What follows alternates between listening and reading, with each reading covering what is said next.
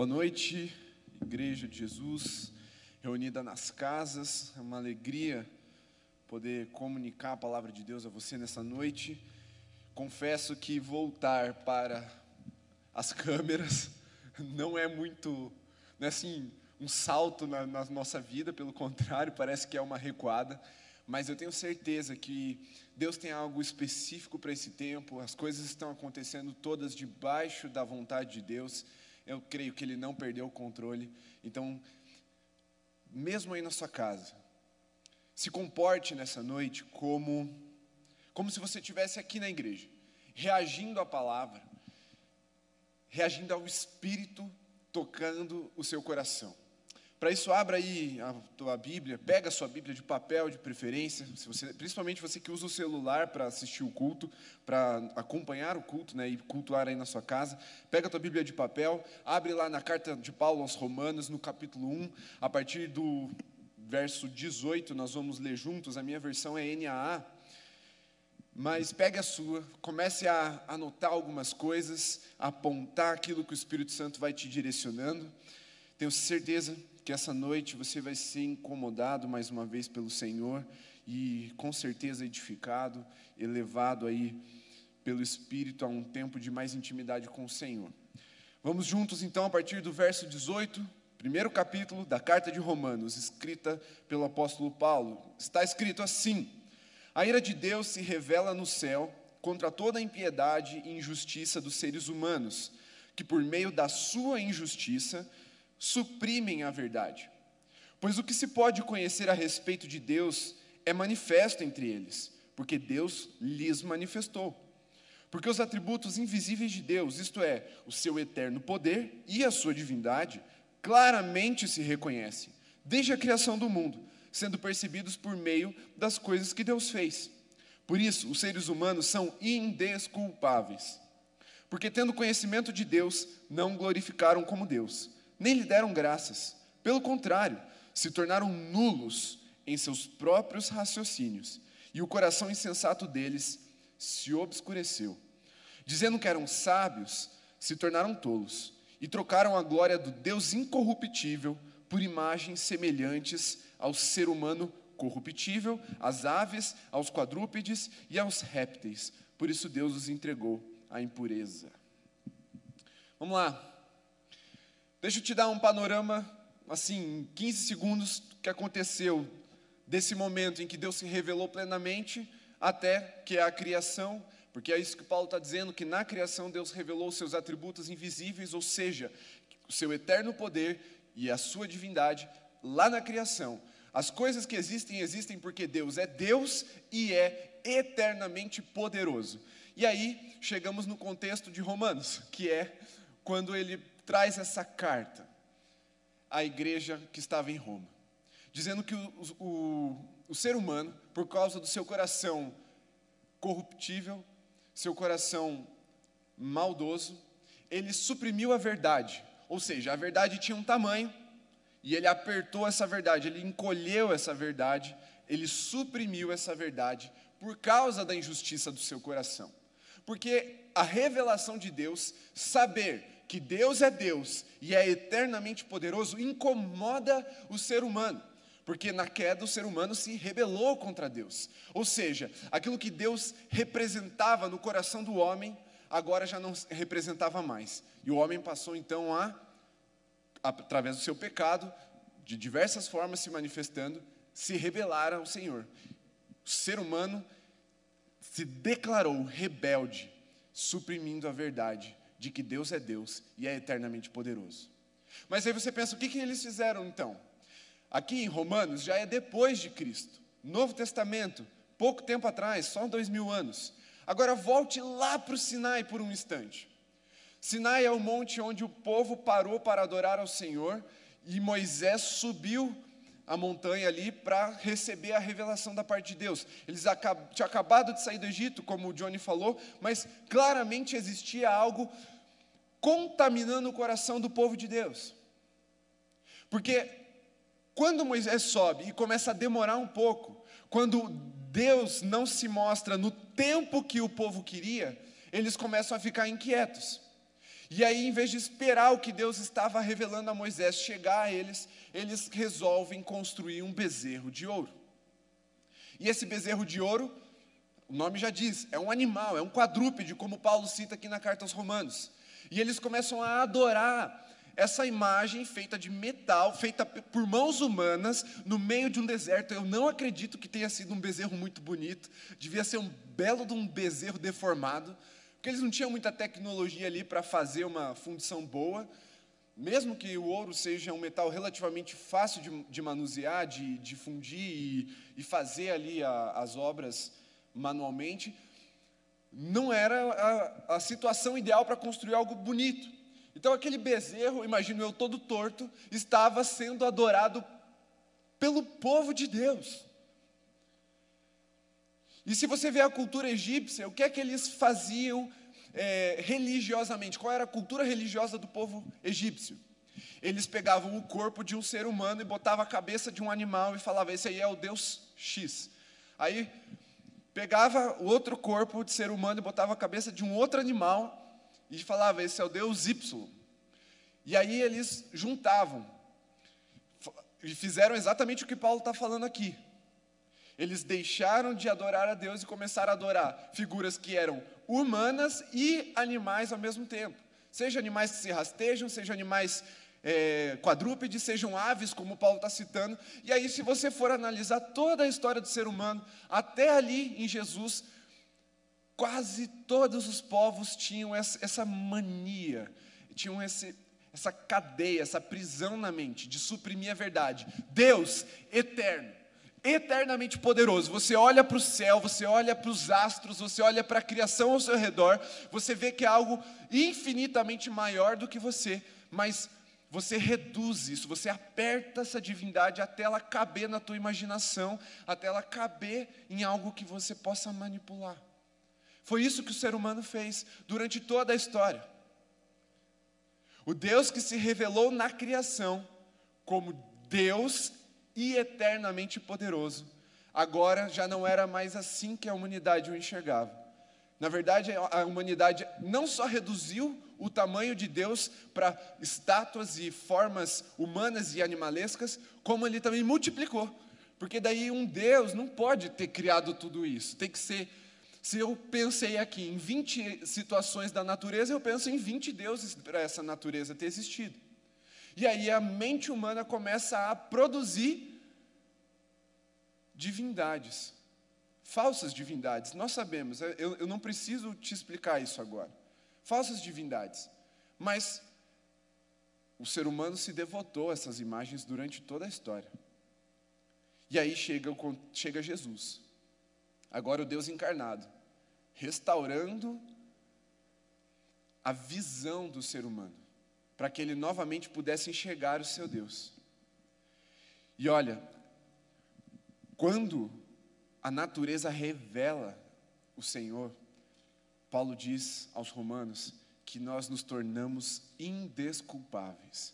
Nós não temos desculpas justificativas para adorar coisas, imagens, seja de animais, sejam humanas, sejam de aves, seja de quadrúpedes ou de animais que se rastejam.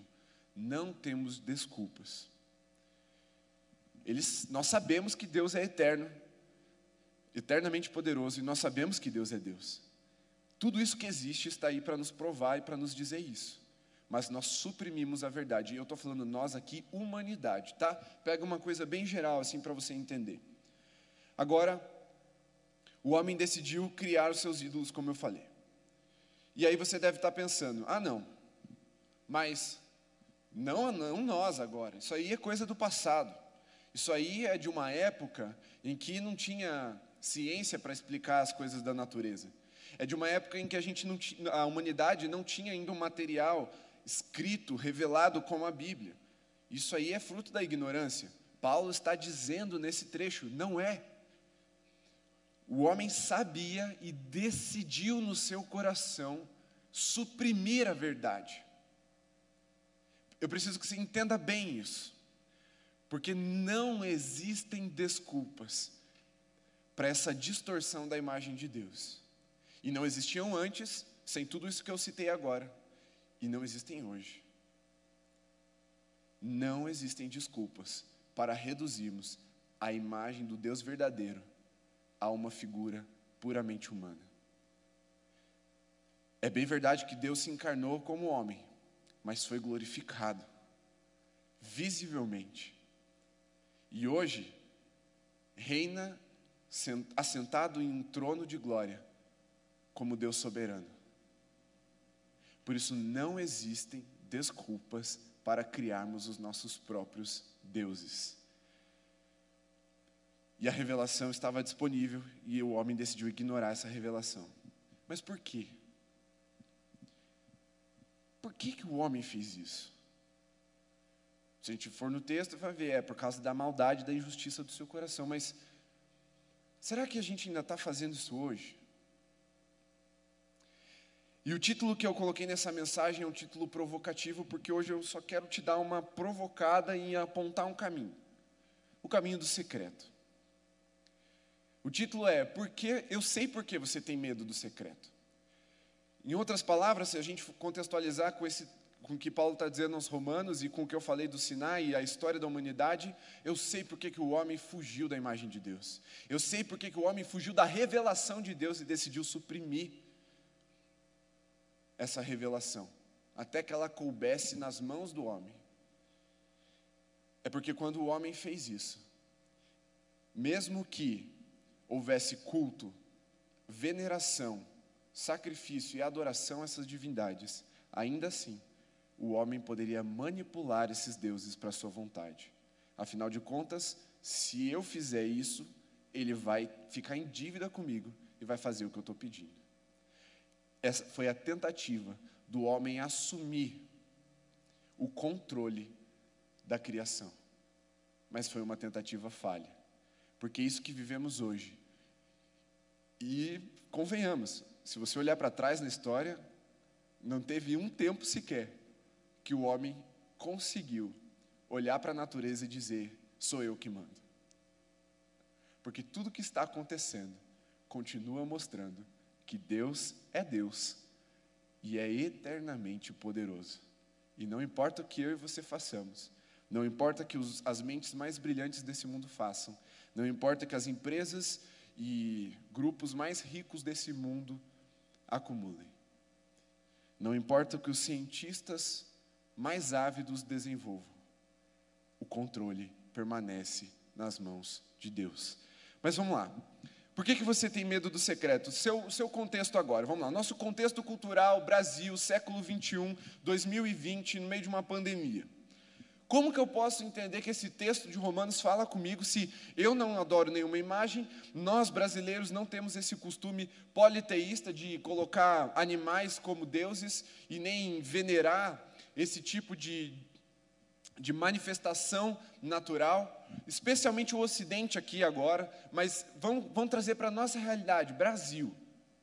Você aí na sua casa, eu aqui na Alameda, agora. Qual é o nosso ídolo? Qual foi o ídolo que o Ocidente, a cultura ocidental projetou? Se ela foi baseada, aliás, construída em cima de bases cristãs e judaicas, especialmente na sua moral e na sua ética. Qual é o nosso ídolo? Qual é o nosso Deus de letra minúscula? Qual é o mal? Qual é a injustiça que se manifestou em forma de divindade no nosso meio? Esse Deus, com letra minúscula, essa divindade se chama eu. Nós vivemos numa cultura que centraliza o eu. O nosso novo bezerro de ouro é o nosso ego. A cultura do Ocidente centralizou eu colocando essa figura divina na sociedade. Vou te provar com algumas coisas. A primeira, Primeira coisa que a gente vê acontecendo no Ocidente é: não ofenda esse eu. Toda vez que eu falar eu agora, coloca uma aspas. Ou eu acho que eu vou trocar a palavra, eu vou falar ego, para ficar um pouco mais claro. Mas não é o ego de se sentir bom, é algo que a gente projeta e começa a adorar, a tratar como Deus. Vamos lá. Não ofenda o eu. Suprima a verdade que ofende o indivíduo a qualquer custo. Nós vivemos uma relativização da verdade. Hoje nada é absoluto, nada é verdade de fato. Tudo é uma questão de lado, de perspectiva. Tudo pode ser relativizado conforme a pessoa que está falando. Então, nós começamos a criar algumas falácias, até mesmo cristãs, como por exemplo, não julgueis. Todas as vezes que a Bíblia fala não julgueis, tem uma continuidade que explica exatamente o que, que é isso, mas ninguém nunca decora a segunda parte do não julgueis, como por exemplo, para que você não seja julgado, porque com a régua que você usar para medir, você também vai ser medido. Isso não é um mandamento, e eu já vi, eu já vi, eu vi ano passado, num debate público, numa emissora aqui brasileira, uma pessoa falando, que tentando é, colocar o adversário contra a parede, falando assim: e o não julgueis de vocês? Aí o, o, a pessoa falou assim: como assim não julgueis? Aí ele: ué, não é bíblico dele? É, mas tem alguma coisa a mais dele. Não, não julgueis. É, é Jesus falou. Dele é onde? Daí ele: nos dez mandamentos. Certinho. Jesus falou nos dez mandamentos, não julgueis. Aí ele falou que era um dos dez mandamentos o não julgueis. Nem é assim que se escreveu no tempo, mas a gente começou a criar essas falácias para quê? Para proteger o eu. Não, não, não julga, não julga, porque se você julgar, não, não, você vai me ofender. Você tem a sua opinião, você tem a sua vida, você tem os seus pecados, eu tenho os meus. E o não julguei se tornou o quê? Uma ferramenta, um escudo diabólico para que a sua vida não fosse analisada pela palavra de Deus e você não precisasse viver a transformação. Afinal de contas, cada um tem o seu pecado, então ninguém pode julgar ninguém. Mas não é isso que a Bíblia diz em nenhuma dos momentos que está escrito não julgueis. Sempre tem um complemento. Mas o eu está protegido, a gente não pode ofender o eu. E aí, vou dar um exemplo disso. Uma criança fazendo birra no mercado. Ela está lá agredindo seus pais ou quem está ali próximo, está quebrando os produtos, está fazendo aquele show publicamente envergonhando seus pais. E os pais estão com medo de falar, cala a boca, criança, de dar um puxão de orelha. Por quê? Porque não pode ofender o eu, você não pode restringir, você não pode podar a criança, ela vai se sentir mal se você fizer isso em público. Então, o eu está supervalorizado, cada um se afasta, cada um fica ali com medo de viver socialmente e impor um limite para aquele eu pequeno, mas ele virou uma divindade. Os seres humanos, adultos mais velhos, responsáveis, estão com medo de lidar com o ego de uma criança de quatro anos fazendo birra em um supermercado. Outras falácias, como por exemplo, não existe pecadinho e pecadão. Meu irmão, põe na balança. Claro que existe.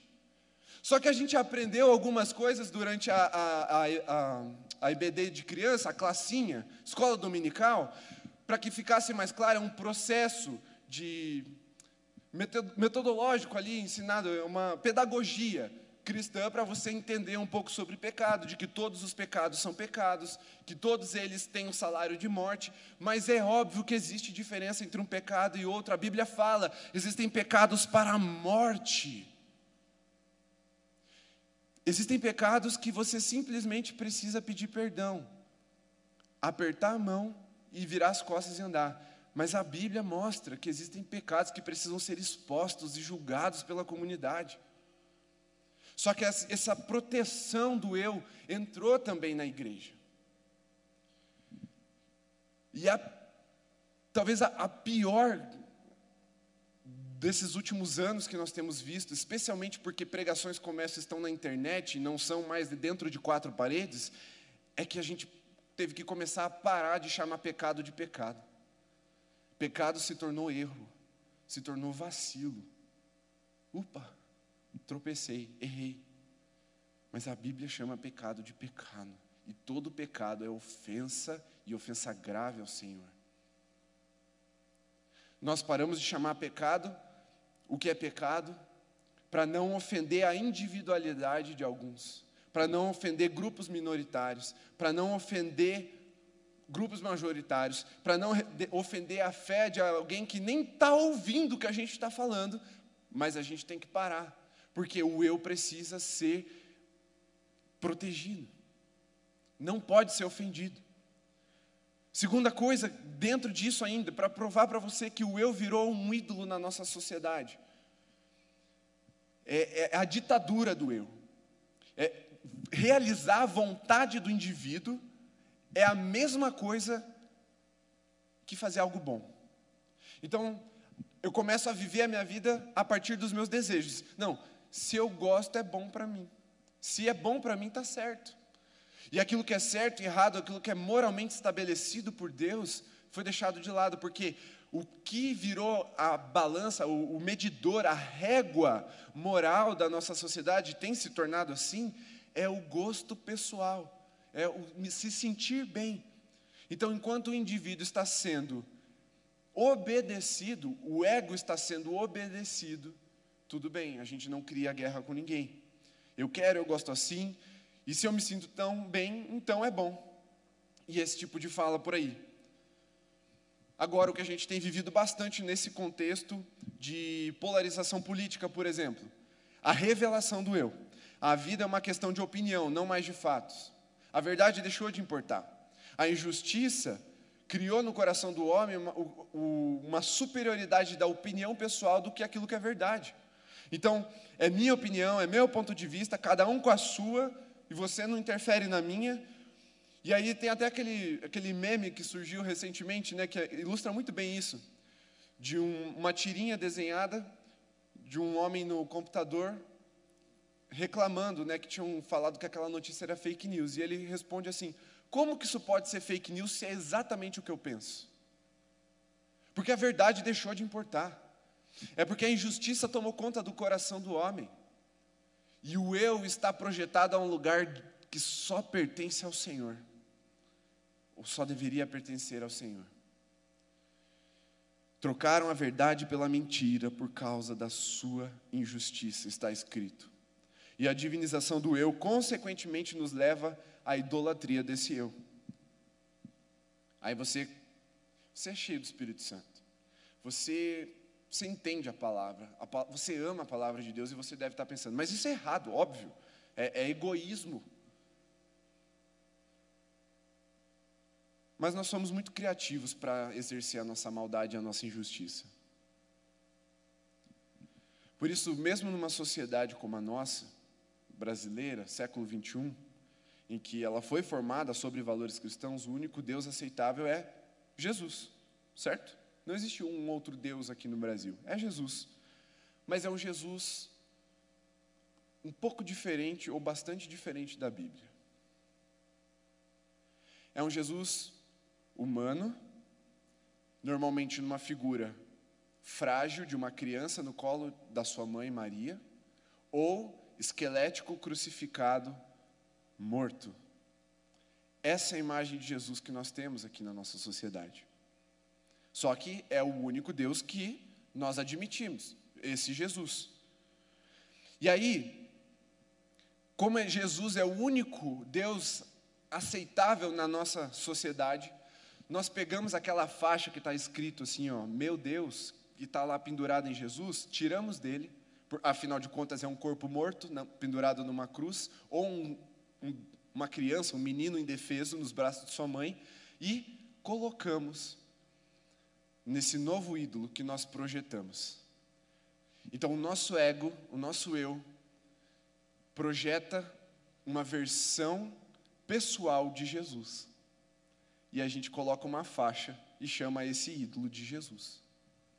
Criamos o nosso próprio Deus, mas chamamos ele de Jesus. Só que um Jesus com letra minúscula.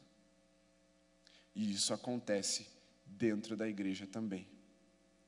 Porque, como eu falei, o que importa é a minha opinião. Não, Jesus para mim, não, para mim ele é tudo. Mas quem é Jesus? Não, não, para mim, não, não para você. Quem é Jesus? A verdade, sem reduzir, sem suprimir, sem cortar, sem podar. Qual é o evangelho verdadeiro que revela Cristo como Senhor e Salvador? Só há um, é o Evangelho da palavra, é o, é o Cristo da Bíblia, que sim, é cordeiro, manso, dócil, e em silêncio vai ao matadouro, sem protestar, mas também é o Jesus ressuscitado dos mortos, com toda a soberania e glória, assentado num trono de rei, governando as nações e tudo o que acontece com a sua forte mão, e ele já venceu, porque a mesma Bíblia que diz que Jesus morreu e ressuscitou, diz que ele é o leão da tribo de Judá, que venceu todos os seus inimigos com o sopro de sua narina. Esse é o Cristo verdadeiro. Não essa figura humana que nós criamos a partir da nossa subjetividade e projetamos ela e chamamos de Jesus. Um ídolo complacente, esse Jesus falso que as pessoas criaram, que nós criamos. Ele, ó, é, é, Jesus é bom para me salvar e ele até entende os meus pecados. Ele me aceita assim como eu sou. Só que ele é tão limitado que ele só faz isso. Ele entende os meus pecados e me aceita como eu sou. Esse Cristo, ele não é poderoso para transformar, ele não é poderoso para redimir, ele não é poderoso para purificar, ele não é poderoso para libertar. Por quê? Porque se eu projeto uma versão minha e chamo de Jesus, é óbvio que essa versão vai ser complacente com os meus pecados, vai falar: tá tudo bem, você não precisa mudar de vida, é só ir na igreja, é só, é só usar uma camiseta de crente. Porque eu projetei isso. Não é Jesus falando comigo, sou eu falando com um espelho, com uma versão idealizada de mim mesmo. Por isso não há confronto, por isso não há transformação, por isso não há vida abundante, por isso ainda existe gente presa, cativa dentro da igreja, porque libertação, em última instância, é um encontro com o libertador, que é Jesus. Mas essa figura que eu e você criamos, que a sociedade ocidental criou e está chamando de Jesus, não liberta, ele apenas aceita, ele apenas assina embaixo dos pecados. Por isso que uma sociedade como a nossa, que deveria ser exemplo para o mundo, é vergonha nas nações. Temos 90% da população com uma fé confessional cristã, seja católica, seja evangélica, e todas as suas ramificações. 90%. Por isso nós precisamos perguntar: é o Cristo que nós estamos adorando? É o Deus que está se revelando no alto do monte? Ou é um bezerro de ouro que nós construímos?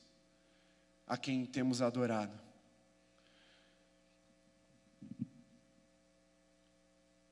Jesus não é indiferente à nossa transformação e à morte desse ego que nós criamos. Quando nós conhecemos Jesus, a primeira característica que nos é apresentada é o de Salvador, mas logo em seguida é a de Senhor e ele não divide espaço com nenhum outro Deus, por mais falso que ele seja, por mais humano que ele seja, ou por mais ignorável que ele seja. Jesus não é indiferente a isso. Ele exige total rendição do nosso coração. E o primeiro a morrer para que eu pudesse me encontrar com Deus de verdade, para que eu pudesse acessar essa revelação, mais do que essa revelação de que Deus é Deus e é eternamente poderoso, que está na natureza, o primeiro que morreu para que essa revelação fosse aprofundável foi Jesus. Foi ele que se sacrificou, foi ele que se entregou num altar para que os nossos pecados fossem lavados e fôssemos feitos nova criatura para entrar na presença de Deus. Foi a morte dele que rasgou o véu. Mas a segunda pessoa que precisa morrer para que essa continuação, para que essa revelação continue, é esse eu, que está dentro de mim e dentro de você. A primeira é Jesus, e ele fez isso voluntariamente por amor. Mas a segunda precisa ser a morte do eu, também voluntariamente por amor, porque queremos conhecê-lo como o único Deus, nosso verdadeiro Senhor e único Salvador. É por isso que eu e você temos medo do secreto porque lá Deus se revela. Para ministrar essa mensagem, essa palavra de hoje, eu poderia usar algumas situações aqui na Bíblia, começando, como eu falei, lá na queda. Porque quando estamos em pecado, quando há injustiça no nosso coração, Deus fala: vamos conversar, e o homem, ué, cadê o homem? Desapareceu, sumiu. E aí a gente começa a se encobrir com as nossas folhas de figueira, escondendo a nossa vergonha, porque nós somos conscientes do nosso pecado. Nós somos conscientes que existe um eu rebelde dentro de nós que quer ser tratado como Deus de si mesmo. Eu e você sabemos, por mais que não saibamos na mente, temos essa convicção no nosso coração. É por isso que, inevitavelmente, fugimos da presença de Deus, fugimos da revelação de Deus.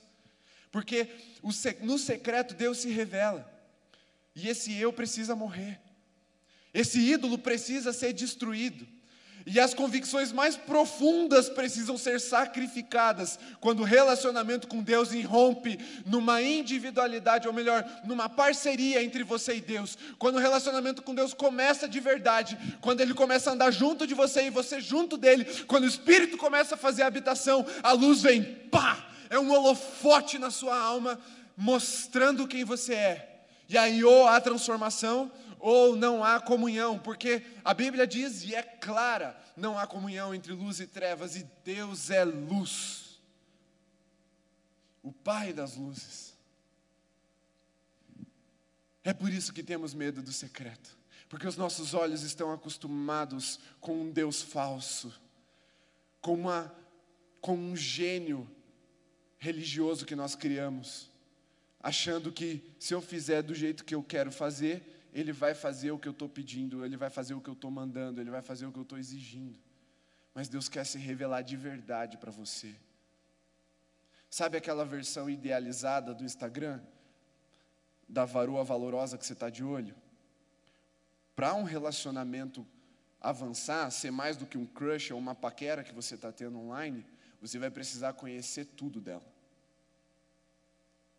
Assim como para ter um relacionamento com Deus, nós precisamos estar dispostos a quebrar as imagens criadas por nós mesmos para nos revelarmos a Ele e Ele se revelar a nós.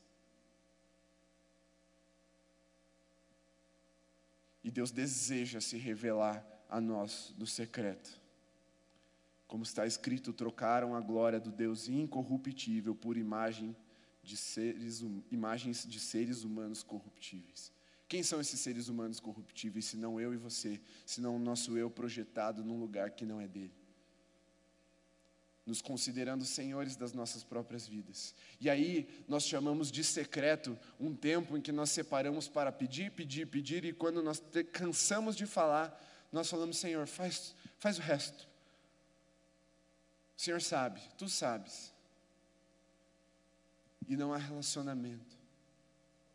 É porque quando tratamos com um Deus falso, o relacionamento é falso, a resposta é falsa, tudo é falso, tudo é vazio. Mas o nosso Deus é um Deus verdadeiro, é um Deus amoroso que quer se revelar, que quer se relacionar com seus filhos. E por que isso gera medo? Porque nosso coração teme ser contrariado. E certamente a revelação completa de Jesus vai nos contrariar. E sabemos disso.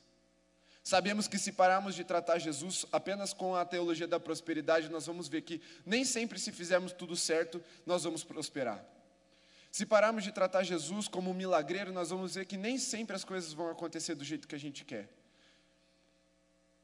Se pararmos de tratar Jesus com evangelhos falsos e reduzidos, nós vamos ver que, na verdade, quem deve estar pronto para obedecer não é Jesus, mas somos nós. É por isso que eu e você temos medo do secreto. É por isso que eu e você temos medo de nos aprofundarmos numa relação verdadeira com o Deus verdadeiro. Porque não se engane, a relação com o Deus falso também é uma relação verdadeira. Ela é enganosa, mas no seu coração é verdadeiro. Você quer se relacionar com esse Deus falso que você está chamando de Jesus. Mas mais do que adoradores de verdade, nós somos adoradores da verdade. E a verdade, sim, é absoluta, imutável e eterna. Nós somos relativos, moldáveis e efêmeros, ou seja, passageiros. Quem é que precisa mudar quando essas duas coisas se encontram? Cristo ou o ídolo que nós criamos e chamamos de Jesus? Por isso, esse é o primeiro ponto. Eu discorri ele todo antes de te dar a marcação. Por que você tem medo do secreto? Porque há uma batalha entre o Jesus verdadeiro e um ídolo chamado Jesus no seu coração. E no meu também. Saímos frustrados quando Jesus não responde o que a gente queria ouvir. Quando deveríamos estar exultantes por ouvi-lo.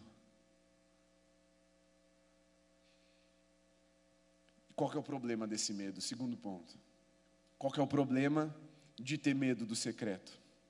É por isso que muita, por, por causa desse medo, que muitos cristãos nunca saem do raso. Nunca, nunca saem da, da religiosidade superficial. Eles contentam-se em arranhar a superfície, marcando-se com uma cruz simbólica. Ou seja, eu sou crente, eu sou cristão, eu vou na igreja, mas lá dentro ainda está oco, ainda não foi verdadeiramente transformado. E isso é desastroso, sabe por quê? Você já ouviu aquela famosa e infame frase: Deus está morto? O filósofo que escreveu essa frase chama Nietzsche, é, Friedrich Nietzsche, acho que é alemão. Ele escreveu essa frase em protesto contra a igreja da sua época, a instituição. instituição. Aí você deve estar pensando, será que Nietzsche devia ser louco é, ou um, endemoniado? Eu não sei, pode ser que ele, ele seja. O que eu sei, e que fica muito claro quando ele escreve isso, é que ele está com muita raiva da igreja. E tudo que ele escreve contra a igreja é movido por essa raiva. Mas por que, que ele tinha raiva da igreja? Você já parou para pensar nisso? Por que, que uma pessoa dedica a sua vida para escrever uma frase como Deus está morto? Lembrando, as coisas estão aí para provar que Deus é Deus e Ele é eternamente poderoso. Romanos 1. Por que, que ele escreveu isso? É porque a igreja deixou de imitar a Cristo e enfraqueceu esse ensinamento de que nós deveríamos eh, imitar a Cristo. Era Cristo que correspondia à vontade da igreja e não o contrário. A igreja perdeu a coragem e a vontade de confessar as obras que Jesus exigiu. Então, quando Jesus falou assim: se alguém te ferir a face, oferece a outra. Não, isso aí Jesus. Não, não é bem assim, não foi bem isso que Jesus quis dizer. Na verdade, o que Jesus quis dizer assim, é que se alguém ferir a minha face, eu tenho que destruir a outra pessoa. Foi isso que Jesus quis dizer. E aí um cristianismo se tornou violento. Quando Jesus falou assim, melhor, aliás, Tiago, irmão de Jesus, fala, né, que é melhor é dar do que receber, mas é óbvio, ele aprendeu com quem? Com Jesus. Melhor é dar do que receber. Aí o cristianismo, não, melhor é acumular. Melhor é ficar rico. Jesus não quis dizer bem isso. Jesus está falando que é para amar a Deus sobre todas as coisas e ao próximo como a ti mesmo. Mas não é bem assim. O próximo é só quem eu gosto, só quem faz bem para mim. Aqueles que são meus inimigos, aqueles que me odeiam, não. Então a igreja parou de imitar Jesus e começou a criar um Jesus próprio, um Jesus personalizado. Uma projeção dos seus pecados na figura de Cristo. Tem um outro cara que esse, esse é crente, assim, cristão, não sei se ele era evangélico ou católico. Dostoiévski é um filósofo russo e ele escreve no, na, na obra Os Irmãos Karamazov uma história muito interessante para ilustrar isso. É uma ficção, mas ele está mostrando uma indignação também com essa realidade. E eu vou te ilustrar bem. A história é a seguinte: Cristo voltou. Ele voltou, ele reencarnou, ele estava ali na, na terra curando os enfermos, pregando o evangelho, libertando os cativos e anunciando boas novas. E ele começou a fazer aquele movimento que, igual nos evangelhos, só que lá na Espanha, ali no final do século XVIII. E aí, o representante máximo da igreja, chamado nessa história de inquisidor, mandou prender Jesus. E aí, esse cara vai visitar Jesus na cadeia. E aí ele fala assim, esse inquisidor fala para Jesus: Olha, você não pode continuar fazendo o que você está fazendo. E Cristo fala: Como não? Sou eu que mando, eu sou o Senhor. Essa igreja é minha. Dele, não, não, você não está entendendo, Jesus. Você não é mais necessário. A gente já tem tudo organizado. As coisas estão boas do jeito que estão. Ele vira as costas, deixa a porta da prisão aberta e vai embora. O que, que essa história ilustra? Que Jesus, em algum momento, se tornou dispensável, porque ele não fazia mais a vontade da igreja. Mas Cristo não foi, não se manifestou para fazer a vontade da igreja, mas é a igreja que foi criada para ser o corpo de Cristo, para ser a extensão dele e obedecê-lo como Senhor. Em outras palavras, a gente rejeita o fardo de Jesus, porque não se engane, não é nenhum fardo. Quando Jesus fala, vinde a mim, vocês que estão cansados e sobrecarregados, ele está falando exatamente daqueles que estavam oprimidos pela religião. E ele fala assim: é, Aprendei de mim que sou manso e humilde de coração, e tomem o meu fardo que é leve e o meu jugo que é suave. É leve, é suave, porque ele carrega junto. Mas existe um peso, existe uma imitação que precisa ser feita da nossa parte.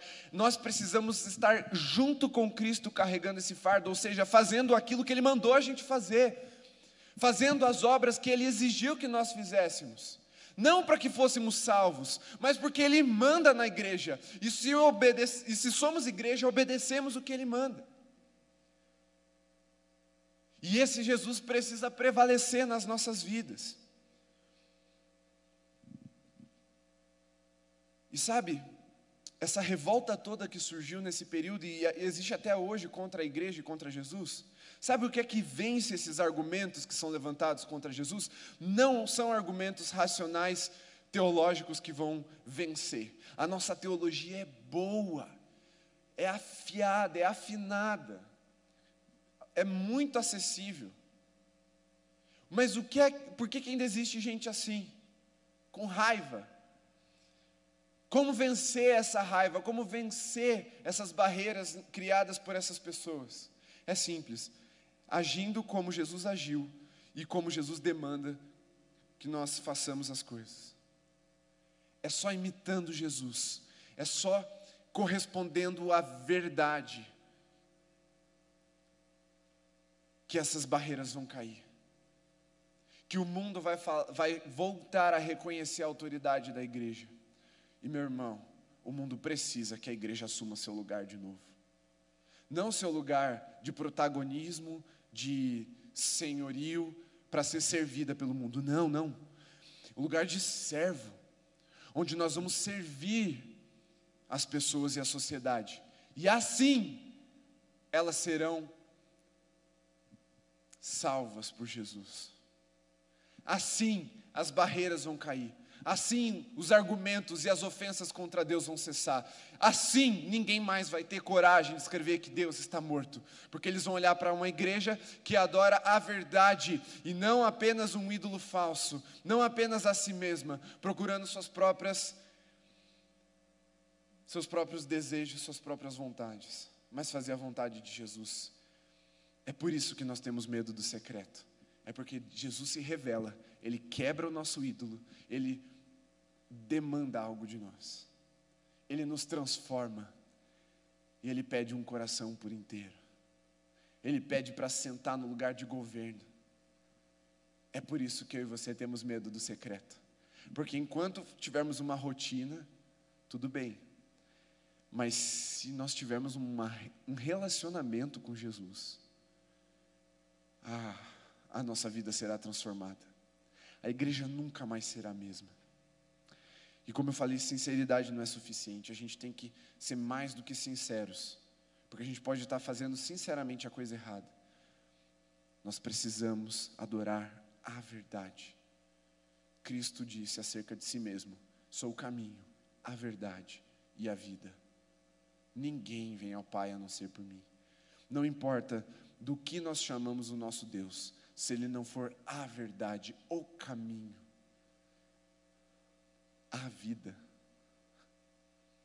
não iremos a Deus. Não de verdade. Deixe a verdade mudar o seu coração. Para a gente concluir, a banda pode subir. Abre comigo lá, Mateus 6. Evangelho de Mateus, capítulo 6. A partir do versículo 5. E aí você deve estar pensando, e agora? Como é que eu faço para vencer esse medo? Como é que eu faço para conhecer Jesus de verdade? Como é que eu faço para entrar num secreto? Está escrito: E quando orarem, não sejam como os hipócritas que gostam de orar em pé nas sinagogas e nos cantos das praças para serem vistos pelos outros. Só um parêntese, aqui ó, de novo, o culto do ego, para ser visto. Não, Jesus fala: não, abandona esse ego, abandona esse eu, abandona esse ídolo. Em verdade lhes digo que eles já receberam a sua recompensa, mas a partir de agora preste muita atenção. Versículo 6: Mas ao orar, entre no seu quarto e fechada a porta, ore a seu pai. Não a você, não aos seus desejos, ao seu pai que está em secreto, ele ainda está em secreto. Não foi revelada a plenitude do seu ser, mas essa revelação está no secreto.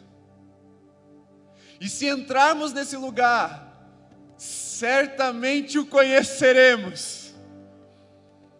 E o seu pai, que vê em secreto, lhe dará a recompensa. Quem busca a revelação, qual é a recompensa para um filho que busca conhecer o seu pai? É conhecer o seu pai. Não é um pedido, não é uma necessidade mundana, terrena, isso tudo ele já falou que a gente vai receber, ele vai dar, ele vai cuidar, mas busca primeiro o Pai, busca primeiro Jesus, busca primeiro a revelação do Espírito de verdade, não limitada àquilo que você conhece até hoje, não limitada ao seu, eu, à sua mente, ao seu coração, não. Deixa o Espírito te mostrar o Pai, deixa o Espírito te mostrar Jesus, a verdade. E orando, não usem vãs repetições como os gentios, porque eles pensam que por muito orar, por muito falar serão ouvidos. De novo, não fica repetindo a mesma coisa quando entrar no secreto. Não fica repetindo uma oração vazia que você ouviu alguém fazendo. Não fica repetindo de uma forma mecânica, porque não é falar muito que faz a gente ser ouvido por Deus.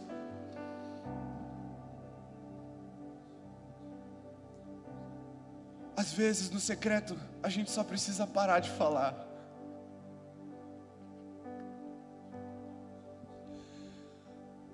Espírito comece a falar em nossos corações, para que o Espírito comece a falar na nossa mente, para que a revelação da verdade comece a nos moldar conforme a vontade do nosso Deus.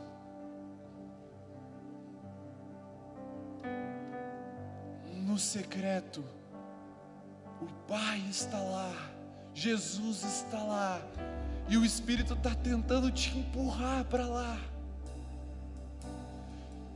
Abandone a superfície, deixe-se afundar no Espírito. Deixe as águas tomarem conta dos seus movimentos. Deixe as águas tomarem conta da sua língua. Deixe as águas tomarem conta dos teus olhos. Não olhe só para a porção de Jesus que você conhece até agora. Deixa o Espírito te conduzir à revelação total. Não sejam, portanto, como eles, porque o Pai de vocês sabe o que vocês precisam antes mesmo de lhe pedirem. Portanto, orem assim: Pai nosso que estás no céu, santo é o teu quando entrar no secreto, olhe para cima e não para dentro. Olhe para os céus, olhe para onde está o Pai. Não olhe para você, não olhe para o seu entendimento, não olhe para o seu conhecimento, não olhe para suas manias sequer, não olhe nem para suas necessidades quando entrar no secreto. Olhe para o céu, deixa Deus mostrar-se a você e santifique o nome dEle, porque santificar o nome de Deus é a reação natural da criação quando Deus se revela. Vai para Apocalipse lá e veja o que os anciãos, aliás, os seres viventes estão fazendo 24 horas por dia. Eles estão rodeando o trono e, gritando e louvando, falando santo, santo, santo. O que eles estão fazendo se não conhecendo Deus eterno, dia e noite, noite e dia, numa exclamação única e impossível de ser dissolvida. Santo é o Senhor, santo, santo, santo. É a reação deles ao conhecer o Deus eterno, que continua se revelando, que continua se mostrando, que continua em comunhão, em contato com eles. E aí, esse céu, esse trono que você está contemplando, Jesus fala: Vem, vem o teu reino, seja feita a tua vontade, aqui também, Senhor, não só como no céu, não só os seres viventes, não só os anciãos, eu também quero ver, eu também quero te santificar, eu também quero fazer a tua vontade, para que esse reino que está aí, maravilhoso, que eu estou contemplando, venha até a terra. Ore assim pão nosso de cada dia nos dá hoje. Senhor, dá-nos essa revelação. Ele já falou ali no versículo 7. O Pai sabe o que vocês precisam. Esse pão nosso é mais do que a farinha, que o trigo, que o leite, o ovo que vocês misturam e assa. Esse pão é a revelação, é o próprio Cristo vindo em porções diárias continuamente, a revelação contínua de Jesus. Perdoa as nossas dívidas, assim como nós também temos perdoado os nossos devedores, ou seja, consciência, transformação. Agora eu sei que eu sou pecador, agora eu estou habilitado a perdoar também. Eu estou habilitado a me tornar parecido com Jesus, à medida que Ele se revela. Ah, Senhor, ó, e não nos deixe cair em tentação, mas livra-nos do mal. Senhor, eu quero crucificar o meu eu, o velho homem, esse ídolo que eu criei, precisa morrer, Senhor, não me deixa voltar a me submeter a Ele. Não deixa o velho homem voltar, Senhor. Não, eu sei que eu vou querer, mas eu não quero mais. Há uma luta entre Jesus verdadeiro e o falso Jesus no nosso coração nesse momento. Esse eu, esse ego projetado vai querer voltar, ele é maldito como um zumbi, tem que morrer, mas tem que morrer todo dia, porque ele volta. E ele, Jesus está falando: não nos deixe cair de novo, mas livra-nos desse mal. Por quê? Porque Teu é o reino, o poder e a glória para sempre. Porque, Senhor, eu reconheço que eu sou indesculpável. O Senhor já mostrou, a criação está aí, o reino está aí, a glória está se manifestando, o poder se manifestou. Os milagres acontecem, os dons foram manifestados no Espírito, aquilo que eram milhares de pessoas, cada uma vivendo sua própria vontade, do nada, assim como que por um milagre, como, como, de uma forma sobrenatural, agora são um só corpo, uma só fé, um só batismo. O poder está aí para ver que Deus permanece vivo. Jesus orou em João 17: Pai, que Ele seja o mundo, para que o mundo creia, para que o mundo creia, para que essa revelação continue a se manifestar nessa terra.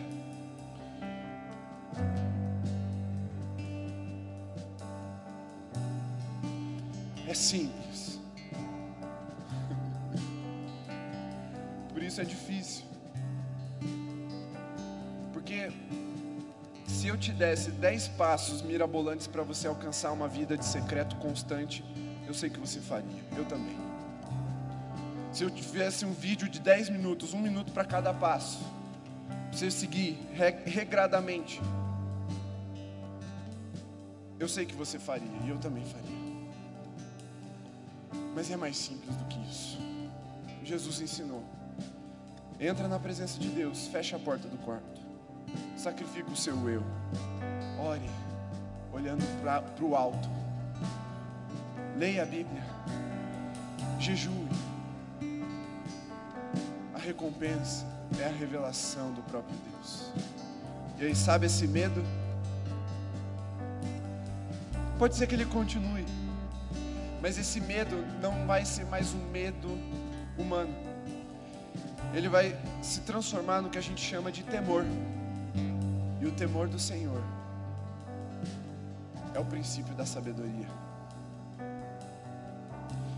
Você vai temer, não paralisado, mas se movendo. E aquilo que você receber do Senhor, que é a revelação, vai se transformar em sabedoria. E aí, sabe, todas essas angústias, todos esses problemas, todos esses sofrimentos, tudo aquilo que parece que é inevitável nessa terra, nessa vida, Deus vai te habilitar para pôr fim neles. E se não for por fim todo o sofrimento, porque eu acho que isso não vai acontecer até que Jesus volte, Ele é o único que vai pôr um ponto final no sofrimento, você ainda assim vai ser habilitado para diminuí-lo. Você não vai mais precisar viver amargurado, ressentido por causa do sofrimento. Não. Deus vai te libertar disso tudo. Você vai começar a reduzir o sofrimento, não só da sua vida, mas das pessoas que estão ao redor de você. Se você tiver revelação de Deus, pode ser que toda a sociedade seja impactada. Mas não vai como os religiosos. Vai como um filho disposto a acessar uma herança, uma herança gorda, para solucionar os problemas dessa terra, mas principalmente para conhecer o, seu verdadeiro Deus. Eu sei porque você tinha medo do secreto, em nome de Jesus, Espírito Santo. Visita os lares, cada um daqueles que estão ouvindo agora. Me visita aqui, Senhor. Vem com a tua glória. Vem sobre a banda, Senhor. Vem sobre o Johnny, vem sobre o Edgar, vem sobre a Júlia, vem sobre o Zé, vem sobre o Alex. Vem sobre cada um, Senhor, dos meus irmãos que estão aqui trabalhando no staff. Vem sobre nós, Senhor. Tira o medo, Senhor. Tira-nos da superfície tudo que nos envolve, que nos faz flutuar, ficar arranhando essa casca Livra-nos de nós mesmos, livra-nos dos nossos ídolos internos, livra-nos da nossa religiosidade. Ah, Senhor, queremos mergulhar.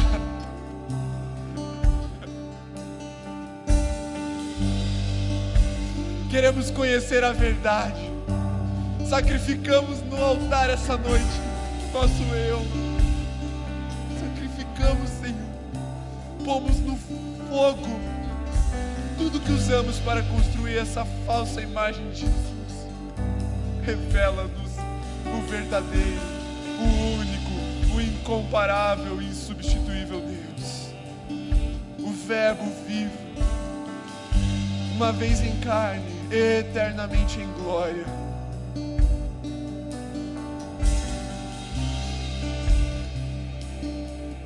todo espírito de trevas que obscurecem a mente, o entendimento dos filhos do Senhor que estão ouvindo agora, sai em nome de Jesus. Sai em nome de Jesus. Espírito Santo começa a resplandecer a luz do Cristo verdadeiro nos lares. Gera o ambiente do secreto, gera o ambiente da intimidade. Para que te louvemos como o Senhor quer, para que façamos a tua vontade, para que sejamos o teu corpo e não o contrário. Esse é o desejo da tua igreja, em nome de Jesus. Se você está no seu quarto, feche a porta, Deus te abençoe. Vai para o secreto. Se você está na sala, se você está com a família, tem um tempo contemplação juntos. Mas eu quero te desafiar a você buscar verdadeiro Jesus nessa noite. Eu quero te desafiar a você quebrar tudo aquilo que você construiu de forma idólatra ao redor do seu ego, do seu eu. Eu quero te desafiar a ter um relacionamento profundo, ininterrupto com Jesus. Os cultos não estão acontecendo presencialmente, mas eles podem continuar acontecendo diariamente aí no seu quarto. Porque Jesus falou: o Pai que está em secreto, Ele está no secreto. Você só precisa de um Deus e você só precisa de um adorador para realizar um culto. Deus está lá. O que você está esperando para ir também? Deus te abençoe, meu irmão. E que a graça de Jesus seja com você e com a sua casa. Que o poder, o fogo e a revelação do Espírito Santo esteja com você e com toda a igreja de Jesus espalhada por toda a terra, em cada lar. Nessa noite, amanhã, toda semana e para sempre. Em nome de Jesus. Amém.